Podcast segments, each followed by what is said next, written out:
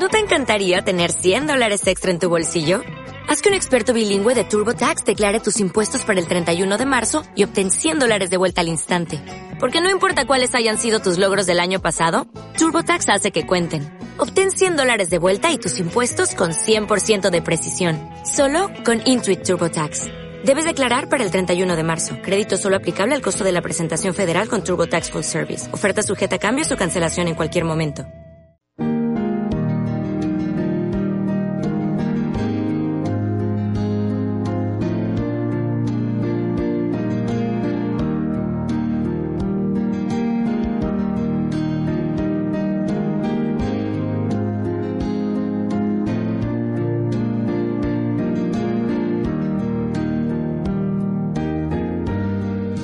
¿Qué tal, estimados hermanos y amigos? Somos sus colaboradores en el programa IBENIL, Instituto Bíblico enfocado a la iglesia local.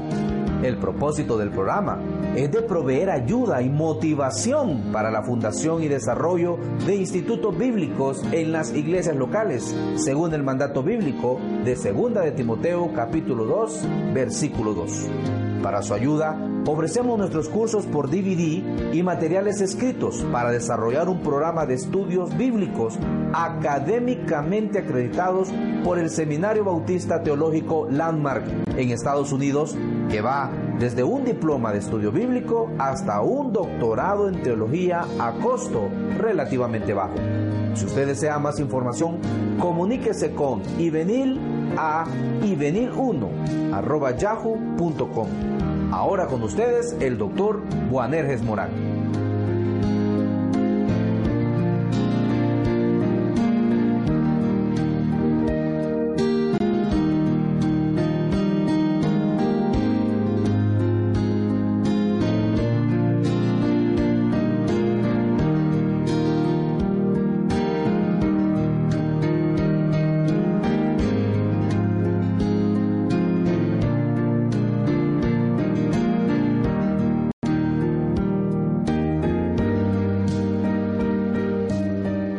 Estimado amigo y estimada amiga? Bienvenidos una vez más a este programa para que juntos sigamos meditando en la palabra de Dios, en el tema que hemos venido desarrollando ya desde algunos programas, como es el secreto para vivir confiado.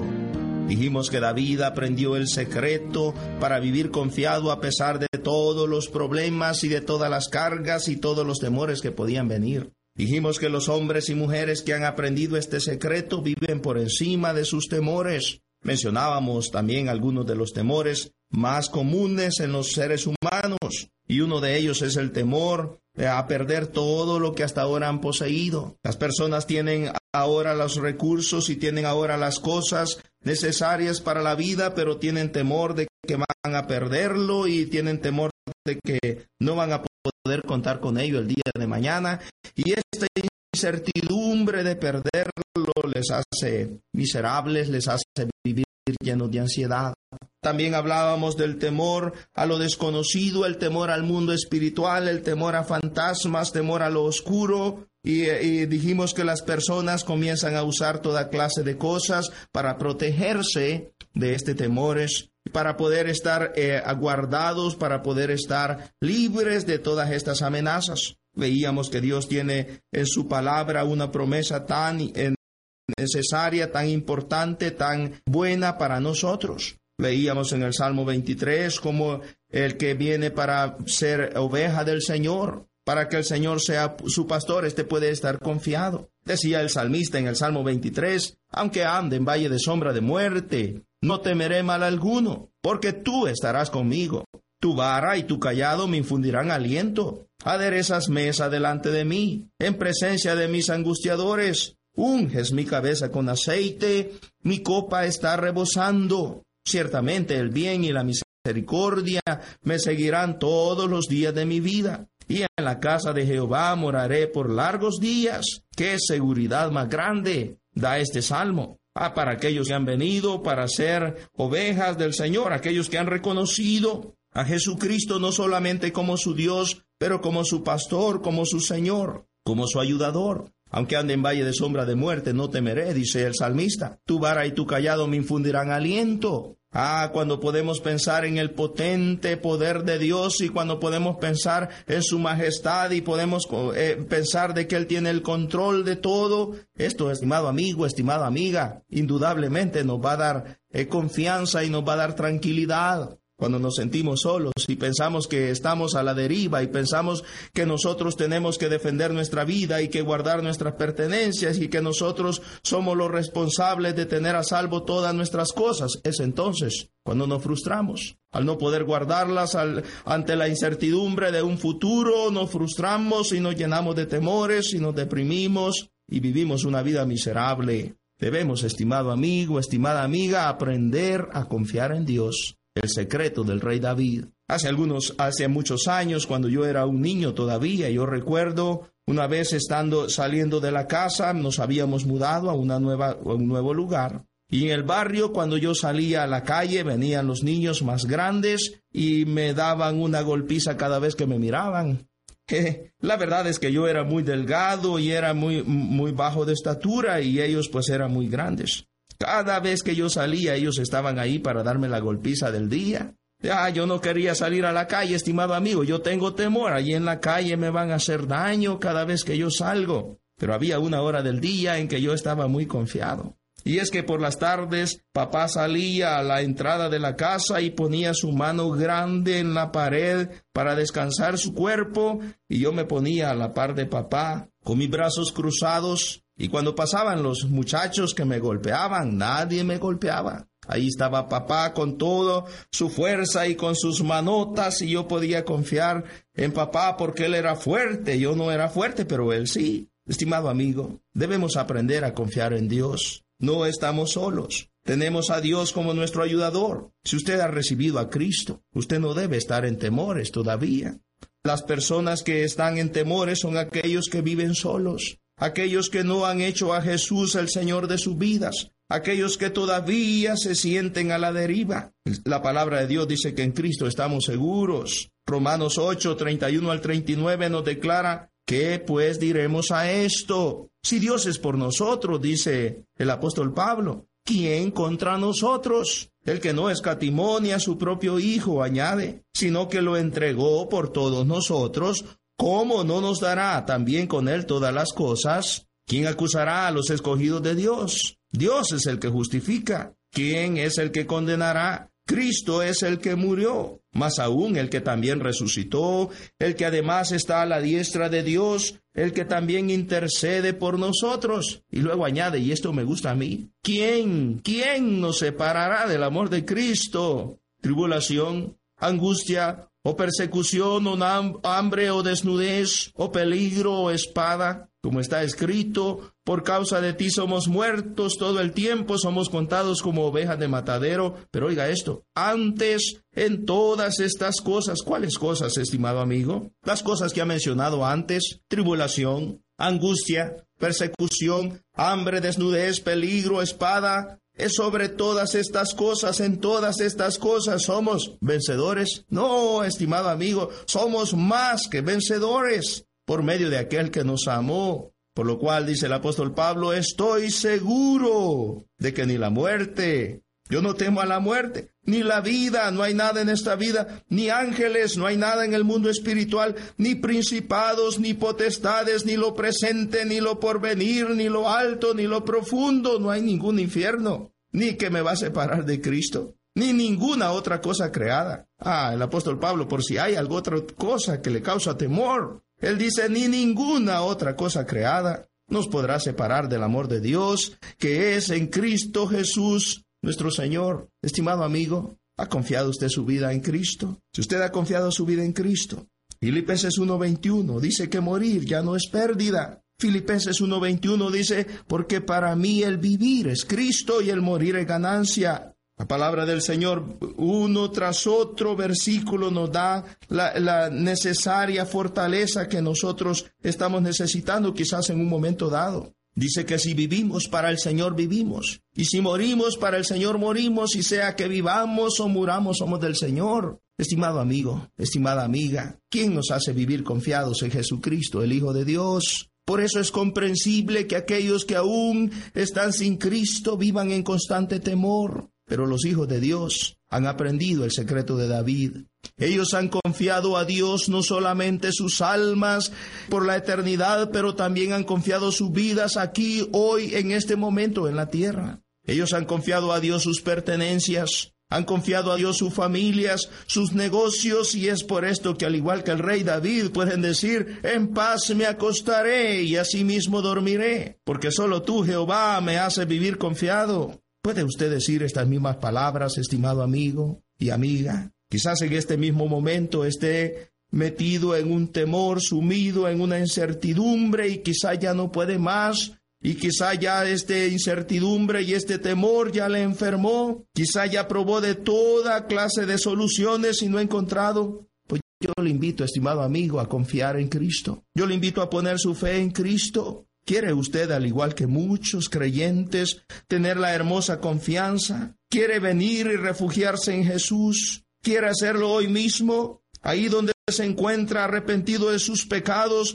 puede invitar a Cristo a venir a su corazón, recibiéndole como su Señor y Salvador. Si usted hace esto, estimado amigo, con toda sinceridad, puede tener la seguridad que nunca más estará solo, Dios estará con usted como lo ha prometido para guardarlo, para protegerlo, para ayudarlo, para sacarlo adelante. Y en los tiempos de, angustia y en los momentos de tensión, el Señor le va a dar fortaleza, y el Señor le va a infundir aliento porque su poder y porque su eh, fortaleza de Él también viene a ser nuestra fortaleza.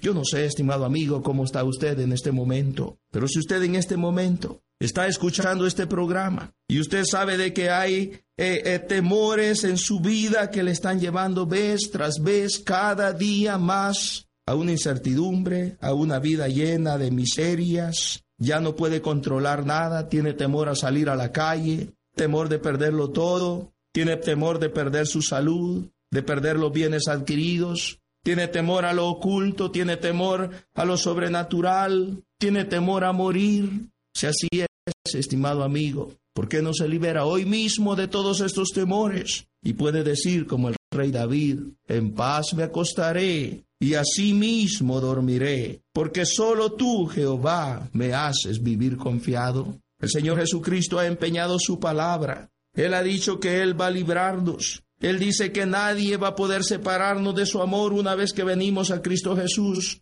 Dice que no hay ninguna tribulación que pueda separarnos o quitarnos la paz de Cristo, que no hay ninguna angustia que pueda quitarnos la paz de Cristo, que no hay ninguna persecución, que no hay hambre, no hay desnudez, no hay peligro, no hay espada, no hay ningún problema que puede separarnos de Dios. Por eso podemos vivir confiados. Y por eso, a pesar de todos los problemas, de todas las cosas que la vida traiga, a pesar de todo lo que va a traer el futuro, a pesar de lo incierto del futuro, podemos acostarnos esta noche y podemos decir en paz me acostaré y asimismo dormiré, porque yo soy fuerte, ¿no?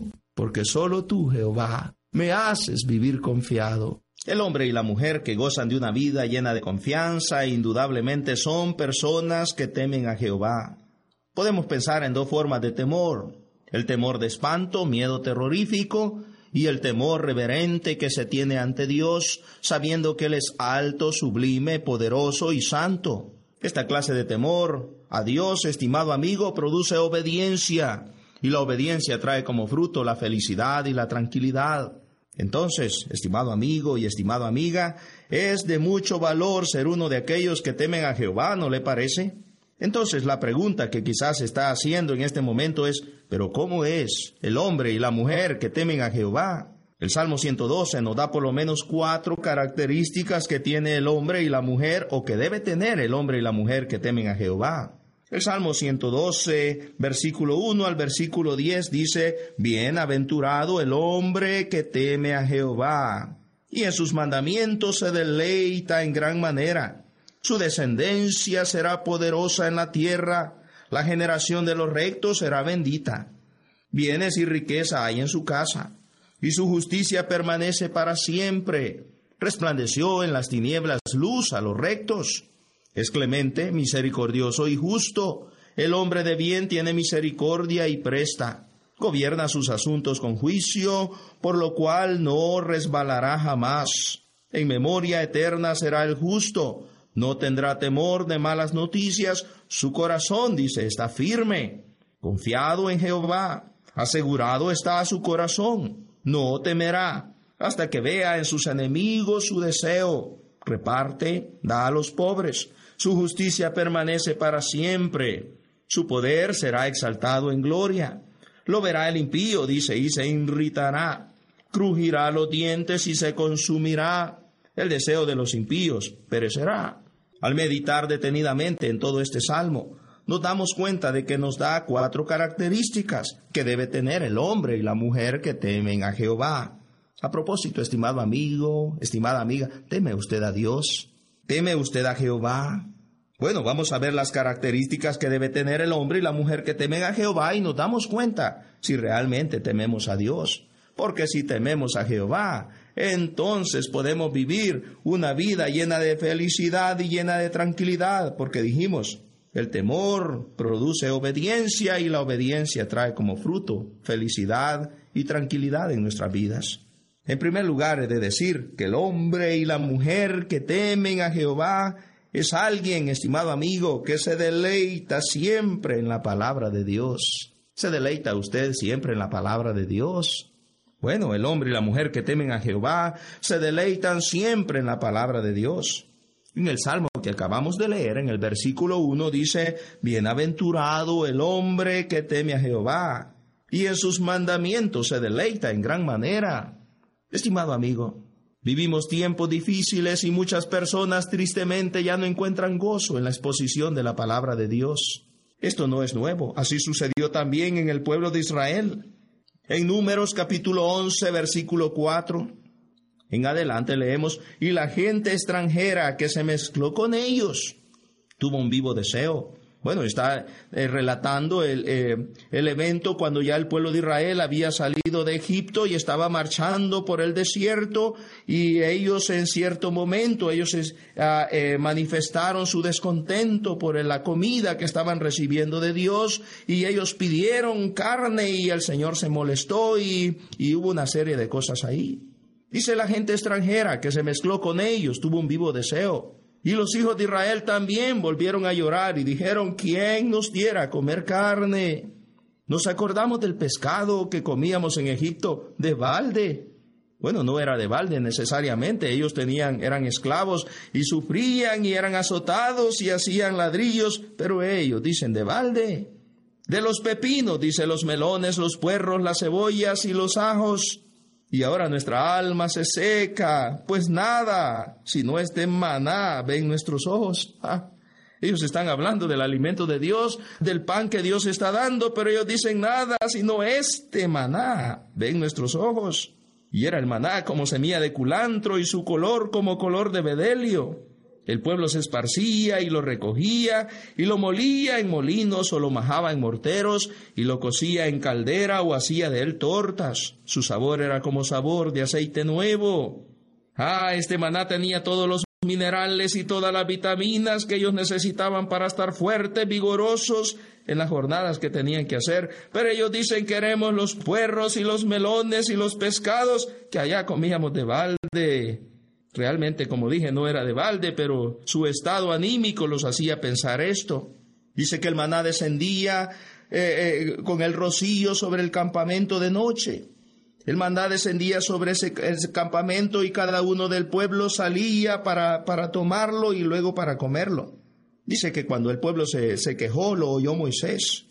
Oyó Moisés que el pueblo lloraba por sus familias, cada uno a la puerta de su tienda, Ah, estimado amigo, qué cuadro tan desolador, tan ah, eh, conmovedor era este. Todas las familias paradas en las puertas llorando, diciendo, solo tenemos este pan, este maná, no hay más, solamente esto. Ya estamos aburridos de esto. Jehová, dice, se encendió en gran manera. También le pareció mal a Moisés. Y dijo Moisés a Jehová, ¿por qué has hecho mal a tu siervo? ¿Y por qué no he hallado gracia en tus ojos que has puesto la carga de todo este pueblo sobre mí? ¿Concebí yo a este pueblo? ¿Lo engendré yo para que me digas, llévalo en tu seno como lleva la que cría al que mama, a la tierra de la cual juraste a sus padres? ¿De dónde conseguiré yo carne para dar a todo este pueblo? dice Moisés. Porque lloran a mí diciendo, danos carne que comamos, ya no queremos el pan de Dios, ya es ah, para nosotros eh, desabrido, ya no nos gusta. Y dice Moisés, no puedo yo solo soportar todo este pueblo que me es pesado en demasía.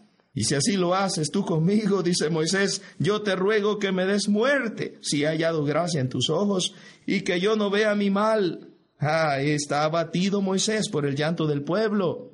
Entonces Jehová dijo a Moisés, reúneme setenta varones de los ancianos de Israel, que tú sabes que son ancianos del pueblo y sus principales, y tráelos a la puerta del tabernáculo de reunión, y esperen allí contigo. Y yo descenderé y hablaré allí contigo, y tomaré del espíritu que está en ti, y pondré en ellos, y llevarán contigo la carga del pueblo, y no la llevarás tú solo. Pero el pueblo dirá, santificaos para mañana, y comeréis carne, qué alegría, por fin va a haber carne. porque habéis llorado en oídos de Jehová, diciendo, ¿quién nos diera a comer carne? Ciertamente mejor nos iba en Egipto. ¿Sabe qué está diciendo? Ciertamente mejor era la comida del mundo de allá que lo que Dios nos está dando hoy. Ah, qué pecado tan grande. Jehová, pues, dice Moisés, os dará a comer carne y comeréis.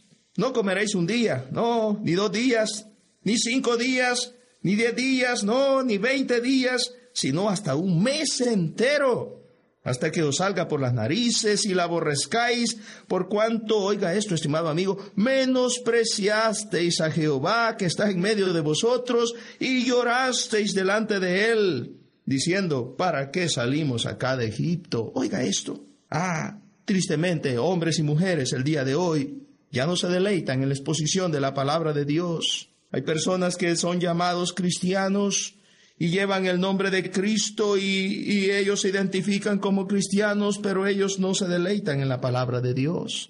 Estimado amigo, esto vino porque los extranjeros que se mezclaron en medio de ellos los tentaron a este pecado. Muchas personas, dije, ya no encuentran gozo en la exposición de la palabra de Dios.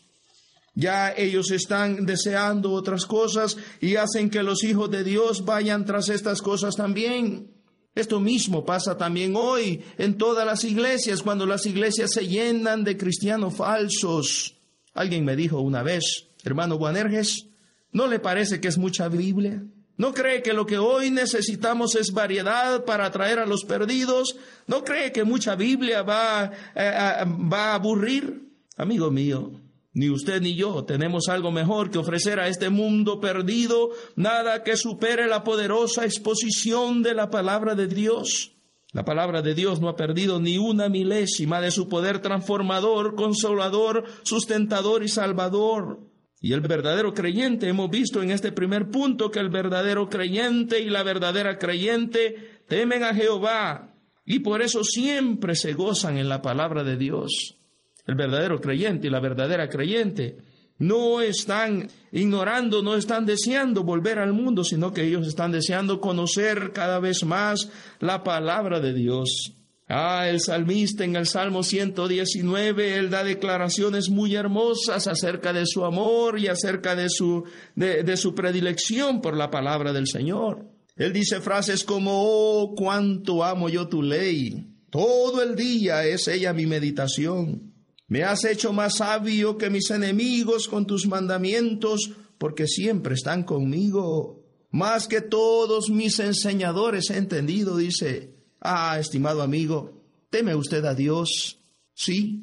¿Se deleita usted entonces en la exposición de la palabra de Dios? Pues aquellos que están en la iglesia el día domingo escuchando el sermón y viendo su reloj a qué hora va a terminar, pues aquellos que están sentados eh, ahí esperando que eh, la variedad, pues y cuando viene la palabra de Dios se levantan y van al baño. Pues ustedes de aquellos que tienen la Biblia en su casa pero nunca la lee y está en un rincón llena de polvo. Si usted teme a Dios, la primera característica que debe tener es que usted debe deleitarse en la palabra de Dios. Yo no sé si hasta aquí usted ha sido tocado por el Espíritu Santo y en este momento va a hacer cambios en su vida y va a comenzar a deleitarse en la palabra de Dios. Si así es, que el Señor lo bendiga.